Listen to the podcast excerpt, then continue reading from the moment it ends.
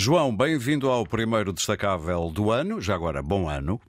Bom ano também, muito obrigado. E pelos vistos começa da melhor maneira com um filme de Wim Wenders sobre o pintor e escultor Anselm Kiefer e também um filme sobre Samuel Beckett, de, James Marsh. Uh, o João uh, entrou em 2004 com vontade de ver uh, filmes com pendor biográfico.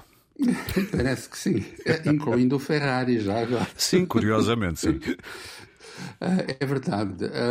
Eu começo talvez por esta abordagem de, do universo de Samuel Beckett, que aliás tem um título muito, muito sugestivo uh, de, com uma frase que lhe é tradicionalmente atribuída: dança primeiro, pensa depois. Uhum.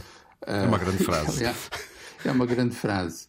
Ou faz lembrar uma outra, já agora, do filósofo francês eh, Jean-François Lyotard, que dizia Uh, o importante não é ter razão, o importante é continuar a dançar. Exatamente. mas o Leotard cunhou algumas boas frases.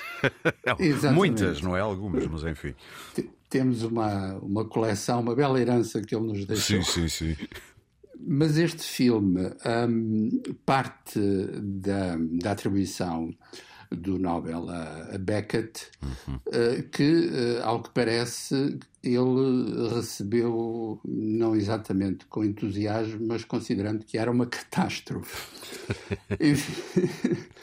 Isso é, é pretexto para introduzir uma personagem que Uh, não é tratada de modo nenhum àquela maneira, naquela maneira convencional do, dos telefilmes, em que é suposto uh, as frases terem sido todas ditas pelo, pelo biografado, os cenários estarem todos certos, uh, enfim. Tudo muito porque... ao pé da letra, não é? Exato. é, é de facto uma, um filme que, digamos assim, um, toma conta da, da, imaginação de Beckett, imaginando ele próprio, uhum. até porque grande parte do filme é pontuado por sequências em que ele, interpretado por um, por um excelente Gabriel Byrne, ele se confronta com aquilo que eu chamaria uma espécie de duplo de, de si próprio. Uhum.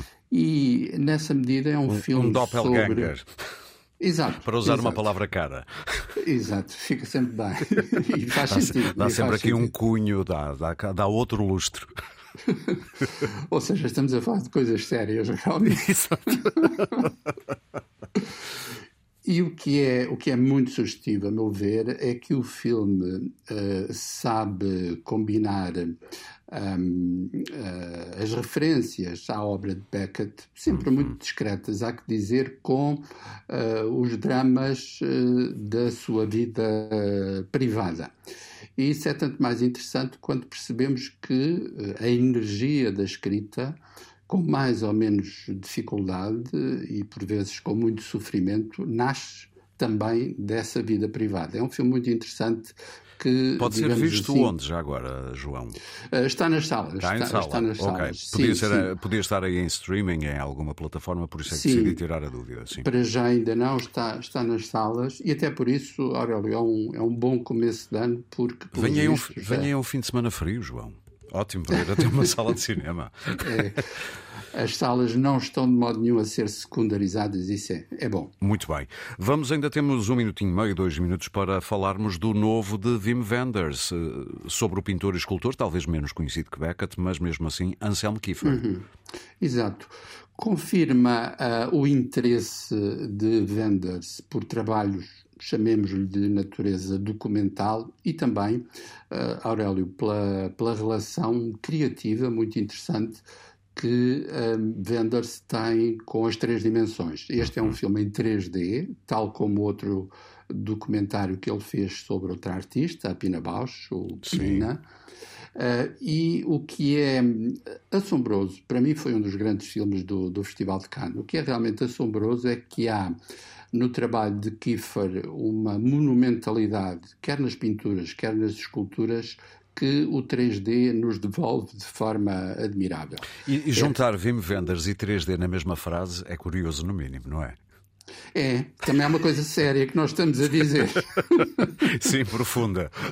Porque realmente o homem que fez Paris, Texas, As Asas do Desejo, uh, parecia talvez, uh, digamos, encerrado num certo modelo de filme uhum. mais, mais autoral, no sentido uh, clássico do, do termo, e não, ele é um experimentador.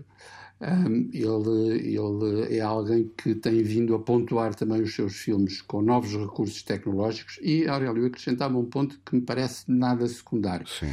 É também um homem que nunca um, deixou de fazer em paralelo com, com o cinema fotografia e a fotografia dele, as fotografias dele são de facto imagens que refletem a sua cinefilia, mas também o seu extraordinário muito sentido de, de, composição.